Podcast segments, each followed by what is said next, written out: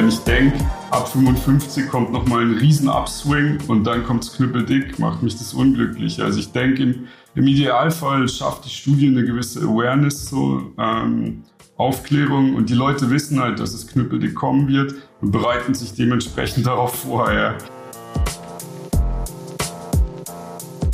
Willkommen zur neuen Episode des Scalable Capital Podcast. Wir sprechen hier in unserem Podcast ja viel über das Thema Geldanlage. Wie kann ich durch Investieren selbst fürs Alter vorsorgen? Und letztlich geht es ja bei der Geldanlage für viele Menschen drum, Voraussetzungen zu schaffen für ein zufriedenes Leben.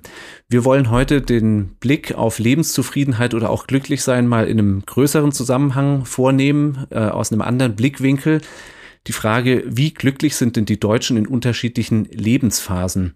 Darüber spreche ich mit Dr. Fabian Kratz. Er ist wissenschaftlicher Mitarbeiter am Lehrstuhl für quantitative Ungleichheits- und Familienforschung am Institut für Soziologie der LMU München. Hallo, Herr Dr. Kratz. Hallo, Herr Zeitler, ich grüße Sie. Wenn ich in meinem Freundeskreis oder unter Kollegen jetzt fünf Leute frage, ja, dann es wünscht sich wahrscheinlich jeder ein glückliches Leben, aber ich werde bei den fünf Leuten wahrscheinlich fünf verschiedene Antworten bekommen. Kann man denn objektiv überhaupt sagen, was ein glückliches Leben ausmacht? Ja, kann man. Also das muss ich jetzt natürlich auch sagen, weil ich hier dazu forsche und ähm, diese Skala verwende. Ja. Es gibt ähm, subjektive Life Evaluations, Subjective Evaluations of Life. Da fragt man dann, Herr Zeitler, wie zufrieden sind Sie gerade alles in allem mit Ihrem Leben auf einer Skala von 0 bis 10? Oder man fragt, ähm, stellen Sie sich das schlechtestmögliche Leben und das bestmögliche Leben vor, auf einer Skala von 0 bis 10, wo befinden Sie sich gerade?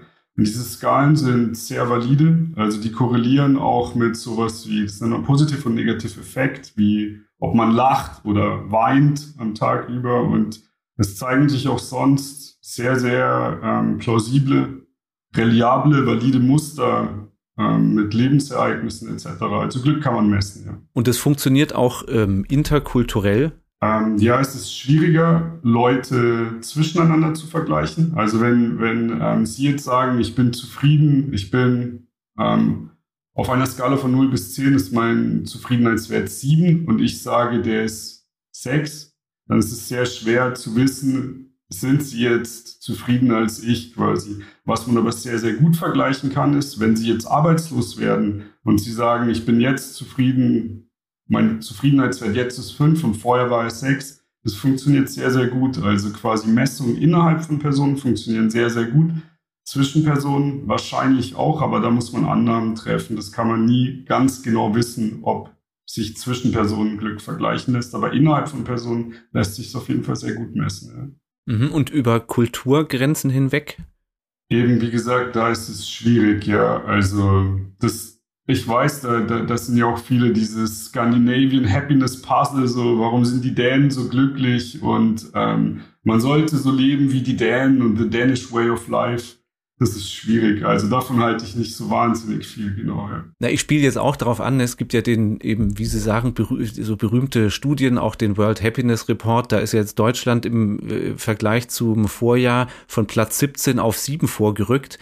Und ähm, da wird dann daraus abgeleitet, so, also im internationalen Vergleich stehen wir generell in Deutschland gar nicht so schlecht da mit dem Glücklichsein. Würden Sie das aufgrund dessen, was Sie jetzt erforscht haben, auch so belegen oder ja, also was, was man schon sagen kann, auch diese internationalen Vergleiche, die, die korrelieren, also die Zusammenhänge sind sehr, sehr plausibel. Also man sieht, dass reichere Länder, in reicheren Ländern leben glücklichere Menschen, in nachhaltigeren Ländern leben glücklichere Menschen, in Ländern, in denen die Gesundheitsversorgung besser ist, in denen das Bildungsniveau höher ist, leben glücklichere Menschen. Also es sind sehr, sehr plausible Muster, die man da entdecken kann, ja. Ähm, ob man eben jetzt sagen kann, okay, ein Vorrücken von Platz 10 auf Platz 8 ähm, oder wir sind in die Top, Top 3 vorgerückt oder sowas, ob das irgendeinen irgendeinen wirklichen Effekt darstellt, das ist zu bezweifeln, aber die groben Muster sind sehr, sehr plausibel und korrelieren auch mit ähm, objektiv messbaren Faktoren sehr hoch. Ja. Mhm. Jetzt ist ja Ihre aktuelle Studie, die äh, basiert ja auch auf objektiv messbaren Faktoren. Ne? Da haben Sie Daten des äh, sozioökonomischen Panels ähm, verwendet. Also das ist eine, eine großer Datensatz, große Studie, wo regelmäßig Menschen verschiedener Jahrgänge befragt werden. Was war jetzt so der Hauptbefund, der vielleicht auch Sie überrascht hat? Der Hauptbefund war eigentlich, ja, dass das, dass das, dass das U-Shape halt nicht zutrifft. Also richtig überrascht hat mich das eigentlich nicht, weil ich dieses U-Shape, also dass man kurz vor dem Tod so glücklich sein soll wie mit 18, das hat mich schon immer sehr, ja, sehr rum umgetrieben, habe ich noch nie so, hat sich nicht gedeckt mit dem, was ich persönlich erfahren habe an Umgang mit älteren Menschen und wirklich überrascht hat mich da jetzt eigentlich nichts, würde ich sagen, ja. Aber die, die U-Kurve ist ja, um, um die, das nochmal für den Hörer einzuordnen, ist ja so ein sehr häufig zitiertes Modell, wie Lebenszufriedenheit über unterschiedliche Altersphasen aussehen soll, ne? dass man sagt, ähm,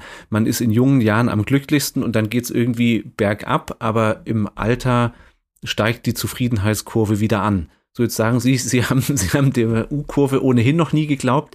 Jetzt haben Sie es ähm, schwarz auf weiß. Wa warum hat sich denn das als Mythos erwiesen oder beziehungsweise wie kommt es denn, dass sich dieser Mythos so hartnäckig dann hält? Ja, also ähm, Zuerst mal vielleicht, warum ich es nie geglaubt habe. Also ich habe, als ich äh, geboren wurde, hatte ich noch drei Uromas und bin auch so sehr viel mit älteren Menschen in meinem Kontakt ge gewesen und die Kernmessage von denen war eigentlich immer, genieß dein Leben, solange du noch jung bist. Weil wenn du, wenn du alt bist, dann wird es wirklich schwer. Ja? Und wenn man so mit, mit gesundem Menschenverstand sich überlegt, dass die Leute erst unglücklicher werden und dann ungefähr mit 55 wieder glücklicher und dann kurz bevor sie sterben am glücklichsten sein sollen das fand ich sehr, sehr unplausibel. Und dann, wenn man die Originalstudie von Blanche Flower Oswald 2008 liest, dann haben die als Mechanismen, warum dieser Effekt da sein soll, beispielsweise, dass man, man vergleicht sich mit anderen und die anderen sind schon tot und man selber ist noch am Leben und dann denkt man, yes, ich bin noch am Leben und wird dadurch glücklich. Und diesen Mechanismus konnte ich noch viel weniger glauben. Also, wenn Freunde von einem sterben, denkt man ja in der Regel nicht so, check, ich bin der Survivor und es macht mich glücklich, sondern vielleicht schon eher schade, dass mein Freund tot ist. Ja. Genau, das erstmal zum ersten. Ähm, so, ja, und wenn ich Ihnen sagen soll, welche, welche Falschberechnungen dazu geführt haben, dass man den Mythos der U-Kurve lange Zeit ähm, für wahr gehalten hat, kann ich es auch gerne tun. Ja. Klar, das, das wäre ja noch, also weil das, das sprechen Sie ja an, dass offensichtlich ähm, falsche Modelle oder Sie sprechen, schreiben von Biases, also äh, Ver Verzerrungen in falsche Richtungen da in, in vielen Studien offensichtlich eine Rolle spielen. Genau, also der, der wichtigste, die wichtigste Verzerrungsquelle ähm, ist der Mortality Selection Bias, also Verzerrung aufgrund von unterschiedlicher Sterblichkeit. Das ist auch sehr, sehr, also sehr logisch nachvollziehbar, würde ich mal sagen. Also die benachteiligsten Menschen, die unglücklichsten Menschen, diejenigen, die, die schlimme Erfahrungen in der Kindheit gemacht haben und die Narben auf ihrer Seele tragen, die nicht glücklich sein können, die sterben sehr viel früher als Leute, die ein glückliches, zufriedenes Leben führen. Und die sterben genau ab in einem Alter von 55. Davor sind Todesraten vernachlässigbar. Also da, da, da ändert sich nichts an der Kurve. Aber mit 55 fangen die an zu sterben. Und jetzt ist es so, also genau da, wo die Leute gesagt haben, fangen die Leute wieder an, glücklicher zu werden, ähm, sterben die Unglücklichen einfach weg. Das heißt, ich vergleiche einfach ab einem Alter von 55 eine Gruppe von sehr robusten Überlebenden mit allen vorher. Und dann ist es halt diese, dieses sehr ich sag mal, es ist ja schon eher ziemlich sarkastisch zu sagen, die Leute werden glücklicher, nur weil die Unglücklichen gestorben sind. Also Tod ist ja vielleicht das ultimative Outcome von Ungleichheit, wenn man ähm, das so will, genau. Und das nächste, das ist auch, da muss man auch kein Mathe-Genie da, dafür sein. Das kennt man vielleicht noch aus der aus äh, Mathe-Grundkurs in der Schule wenn man so eine Kurvendiskussion macht und man legt x und x Quadrat durch, also so eine Parabel, dann kann es halt nur u-förmig oder umgekehrt u-förmig werden. Mehr kompliziertere Muster gehen einfach nicht. Ja. Und die ersten, die halt die Studie gemacht haben, haben halt gesagt, es ist u-förmig und dann haben alle anderen Wissenschaftler einfach x und x Quadrat über die Daten gelegt und damit die Daten irgendwie gezwungen, diese, diese Form anzunehmen, obwohl man es sehr viel flexibler mathematisch rechnen muss. Das sind so die beiden und dann die, die anderen beiden Verzerrungsquellen ist einfach, dass man die richtigen Variablen statistisch konstant hält. Und da ist es so, dass die Leute immer Einkommen rausgerechnet haben. Und das darf man natürlich nicht machen. Also mit 55 haben die Leute das höchste Einkommen. Ja. Wenn man denen das wegnimmt, sage ich mal, und dann sagt, wie zufrieden wären die 55-Jährigen, hätten sie das gleiche Einkommen wie mit 18? Das ist eine völlig falsche Fragestellung. Also man muss natürlich schon sich anschauen, wie glücklich sind die Leute mit den Lebensumständen, die sie tatsächlich haben und darf nicht einfach den Middle-Agern das wegnehmen, was sie glücklich macht und den 18-Jährigen das lassen, was sie glücklich macht, sag ich mal. Also genau, also es sind kurz gesagt zu ähm, einfache mathematische Formen, falsche Kontrollvariablen und nicht berücksichtigt, dass unglückliche Menschen früher sterben. Mhm. So, jetzt kommt ja bei Ihnen äh, eben nicht ein U dann raus im Glücklichkeitsverlauf übers Leben, sondern es kommt ja eine Form raus, die muss man ein bisschen ausführlicher beschreiben. Ne? Zwischen 18 und 55 geht's nach unten und dann geht's zwischen 55 und 65 wieder ein bisschen nach oben und die letzten drei bis fünf Jahre sind dann aber die äh, unglücklichsten. Und, und genau, zwischen 65 und 90 geht es auch nochmal abwärts. Genau, ganz genau. Ja, wir haben, ähm, wir haben es in der Fußnote so genannt, haben uns lange überlegt, ob wir vielleicht auch ein prominentes Muster beschreiben sollen. Und wir haben das, das sieht aus wie eine Skisprungschanze, wenn sie, also wenn sie, wir haben es auch mal in der Fußnote das Sky Jump Pattern genannt. Also es geht halt runter und dann geht es kurz hoch und danach sehr steil runter, ja. Ähm, genau. Also es gibt, das muss man den, muss man schon sagen, es gibt wohl schon so ein bisschen Muster wie eine Midlife-Crisis und dass es wieder hochgeht. Aber wir würden es eher so interpretieren, dass es wieder hochgeht, weil man sich auf die Rente freut. Also es gibt Antizipationseffekte auf die Rente und man kriegt ähm, Großeltern, also man wird Großeltern, man kriegt Enkelkinder. Und jetzt zu sagen, das ist eine, eine Midlife-Crisis, ja, es geht erstens nicht mehr so stark hoch und eben, also vielleicht gibt es eine Midlife-Crisis, aber eben dieses Muster, was Sie ja gerade auch sehr, sehr schön beschrieben haben, mit Worten als U, als U zu beschreiben, das ist vielleicht schon sehr, sehr gewagt, würde ich sagen. Ja. So, wenn Sie, also ich habe jetzt richtig verstanden, so dass Sie sagen, man freut sich aufs Großelternwerden und man freut sich darauf, irgendwann in den Ruhestand zu gehen. Das sind dann aber doch eher also Vermutungen oder gewisse Wahrscheinlichkeiten oder lässt sich das hart belegen, woran jetzt die wieder leicht zunehmende Zufriedenheit in der Lebensphase liegt?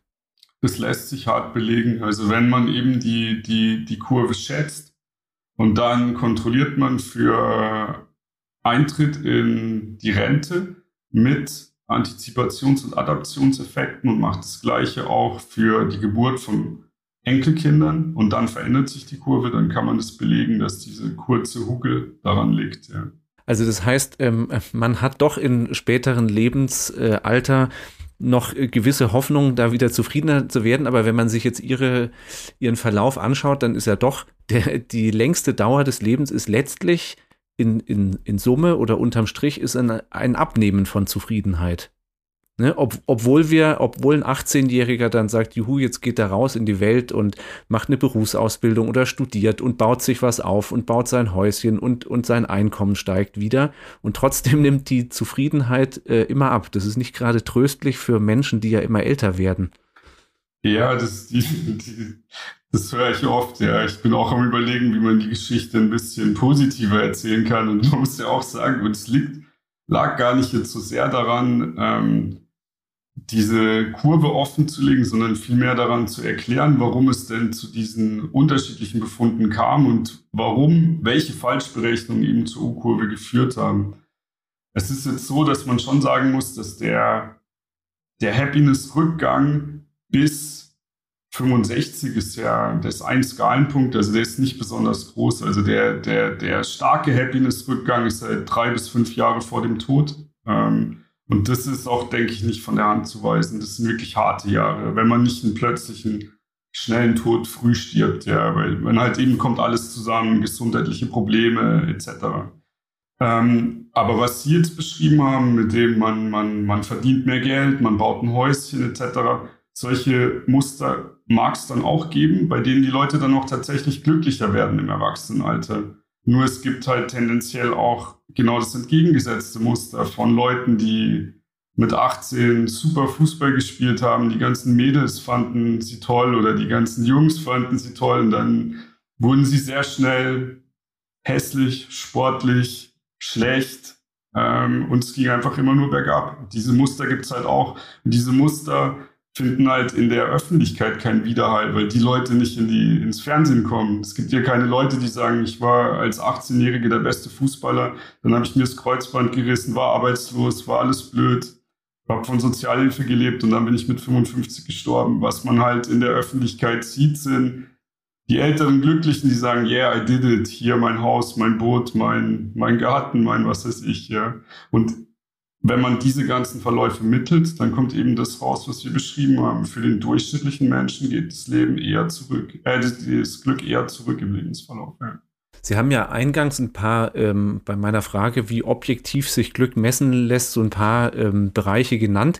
Kann man über unterschiedliche Lebensphasen ähm, beobachten, dass unterschiedliche Faktoren eine verschieden starke Rolle spielen? Also, dass meinetwegen Einkommen äh, in einem bestimmten Lebensjahrzehnt weniger wichtig ist als in einem anderen für meine Zufriedenheit. Sehr, sehr, sehr gute Frage. Ja. Ähm, das ist methodisch ganz schwer zu messen.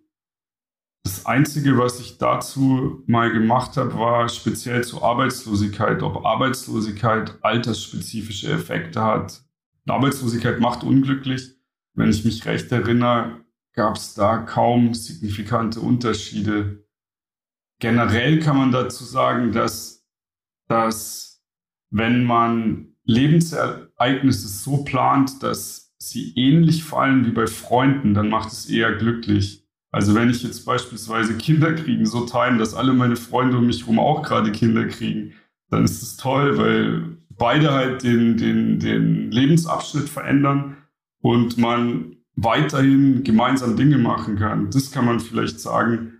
Und wenn man, sage ich mal, mit der Erste ist, der Kinder kriegt und dann seine Freunde dadurch vielleicht auch nicht mehr so oft sieht, dann ist es schwerer. Was man noch sagen kann, ist, dass Gesundheit die Korrelation zwischen Gesundheit und Glück nimmt zu im Lebenslauf. Und am Ende vom Leben ist es so, dass Gesundheit fast alles determiniert. Also es ist, wenn man permanent Schmerzen hat, ist es wirklich sehr, sehr schwierig, glücklich zu sein, egal wie reich, egal, egal was man sonst hat. Ja. Und das sind, das, das sind eben auch Dinge, die vor allem dann eben in den letzten Lebensjahren ähm, da sind, ne? dass jemand dauerhaft sich nicht mehr wohlfühlt, äh, Schmerzen hat und leidet. Genau, und dass es auch solche Spiralen gibt, dass halt eine, eine, ein Problem zum anderen führt und dass man da gar nicht mehr rauskommt, gar nicht weiß, wo setzt man jetzt an mit, ähm, ja, mit, mit Resilienz oder mit Coping, was, was, genau, und man kommt aus dem Tal einfach nicht mehr raus, weil eben normalerweise ist es so, dass die Leute aus Rückschlägen auch ziemlich gut wieder rauskommen nach ein paar Jahren. Also es gibt ja eben so Lebensstressoren oder, oder Verletzlichkeiten und unterschiedliche Menschen kommen da unterschiedlich gut wieder raus. Nur wenn halt alles auf einmal kommt, dann wird es irgendwann schwer. Ja. Sie haben jetzt schon, äh, Sie haben die Begriffe Resilienz und ähm, Coping genannt. Also letztlich kann ich ein Stück weit auch ähm, ja über die Zeit lernen, einfach damit umzugehen, ne? indem ich äh, oder muss ich wahrscheinlich, ne, um nicht durch dieses Wahrnehmen, ich werde weniger zufrieden, womöglich noch unzufriedener zu werden, äh, weniger erwarten oder was ist die Lösung? ja, also ich würde sagen, genau das Erste ist mal, ähm, realistische Erwartungen tragen ja auch dazu bei, dass man nicht unglücklich wird. Also das Schlimmste oder das größte Gift fürs Glück sind ja enttäuschte Erwartungen. Also wenn ich erwarte, das Kind macht mich jetzt glücklich und dann ist es die Hölle, dann werde ich unglücklich. Wenn ich denke, ab 55 kommt nochmal ein riesen Upswing und dann kommt es knüppeldick, macht mich das unglücklich. Also ich denke, im, im Idealfall schafft die Studie eine gewisse Awareness, so ähm, Aufklärung und die Leute wissen halt, dass es knüppeldick kommen wird und bereiten sich dementsprechend darauf vor. Ja. Wirklich sehr, sehr tröstlich. Okay. Ähm, noch, noch ein Punkt, ähm, Sie haben ganz eingangs ja den, den Faktor auch genannt, ähm, es lässt sich messen, nachweisen, dass in Gesellschaften, die, na, wo der Wohlstand höher ist, dass da die Menschen glücklicher sind. Ist nochmal gezielt nach dem Wohlstand, materiellem Wohlstand auch gefragt. Wenn Sie jetzt gesagt haben, äh, ab 55 kann so ein Effekt einsetzen, ich freue mich auf den Ruhestand. Jetzt ist ja eine Phase, ist ja für viele Leute auch damit verbunden, das Erwerbseinkommen fällt weg und wir wissen, ähm, ne, wir reden über Rentenlücke, Altersarmut und so weiter. Also wie wichtig ist denn der Faktor materieller Wohlstand dann hierzulande übers Leben? Ja, also ähm, hierzulande, ich würde gerne die internationale Forschung halt ein bisschen bemühen, weil dann hat man ein besseres Bild, denke ich. Also das gängigste Muster für Einkommen ist abnehmender Grenznutzen. Also am Anfang ist die, die Beziehung zwischen Einkommen und Glück sehr stark. Insbesondere wenn man so zwischen einen Anstieg von ungefähr 800 Euro auf 3000 Euro. Da hat, hat Einkommen riesige Effekte, sehr, sehr starke Effekte aufs Glück. Ob ich jetzt 200.000 im Monat oder 200.000 und 500 Euro oder 202.000 verdiene, das macht nicht mehr so einen großen Unterschied. Also so, dass es einen, einen Sattelpunkt gibt und abnehmenden Grenznutzen. Ja. Und es ist einfach sehr, sehr wichtig, dass die Grundbedürfnisse, Grundbedürfnisse befriedigt sind also, dass ich das machen kann, was mich glücklich macht. Bei Vermögen ist es so, da gibt es sehr wenig Forschung dazu, aber die, die Arbeitshypothese ist hier, dass wenn ich einen Grundstock an Vermögen habe, dann hat das eine Versicherungsfunktion für mich. Also ich kann beispielsweise auch mit Phasen der Arbeitslosigkeit sehr viel besser umgehen, weil ich länger nach einer neuen Stelle suchen kann und nicht eine schlechte Arbeit frühzeitig ähm, annehmen muss. Genau, und deswegen ähm, sollte ein Grundstock an Vermögen auch helfen, besser mit Krisensituationen umzugehen. Ich kann beispielsweise auch Gesundheitseffekte besser abfedern, wenn ich ähm, mehr Vermögen habe, wenn ich gut vorgesorgt habe in, in Gesundheitsversorgung. Okay, das heißt, also ist nicht alles, aber spielt auf jeden Fall eine Rolle und auch die, ne, die, die Freude über kommende oder schon vorhandene Enkel ähm, man muss die Faktoren eben im Zusammenhang immer betrachten, wahrscheinlich. Ne? Genau, genau. Und es ist eben ist so, dass, dass, dass viele Leute das, den, den Glücksgewinn von Einkommen überschätzen ab einem gewissen ähm, Threshold, also ab einem gewissen Schwellenwert.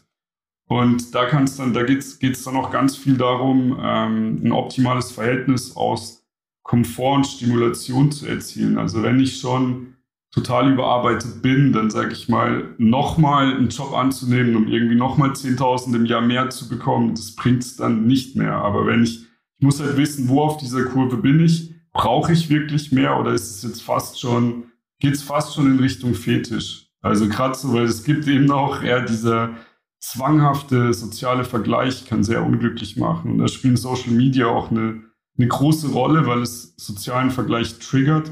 Und viele Leute ja dann sich selbst mit einem Zerrbild von anderen Leuten vergleichen, wie diese, diese Kardashian-Sache, dass sie dann nur gefotoshoppte Fotos hochladen, sogar von ihren Kindern. Und dann die anderen Kinder denken, oh, ja, die anderen Eltern, mein Kind ist aber dicker und dadurch unglücklich werden oder sowas. Da wird es dann ganz bizarr, sag ich mal, ja. Gut, also zum, zum Ende noch ein Appell, dass man sich vielleicht mal anschauen sollte, wie ähm, häufig man sich da rumtreibt auf gewissen Kanälen und wie sehr man sich vergleicht. Ähm, ja, ich sage vielen Dank, Fabian Kratz, für die Einblicke in Fragen nach Lebenszufriedenheit, Glücklichsein über unterschiedliche Lebensphasen. Herzlichen Dank. Danke, Herr Zeitler. Danke Ihnen. Damit sage ich auch Danke fürs Zuhören und bleiben Sie zufrieden und glücklich und hoffentlich bis bald wieder im Scalable Capital Podcast.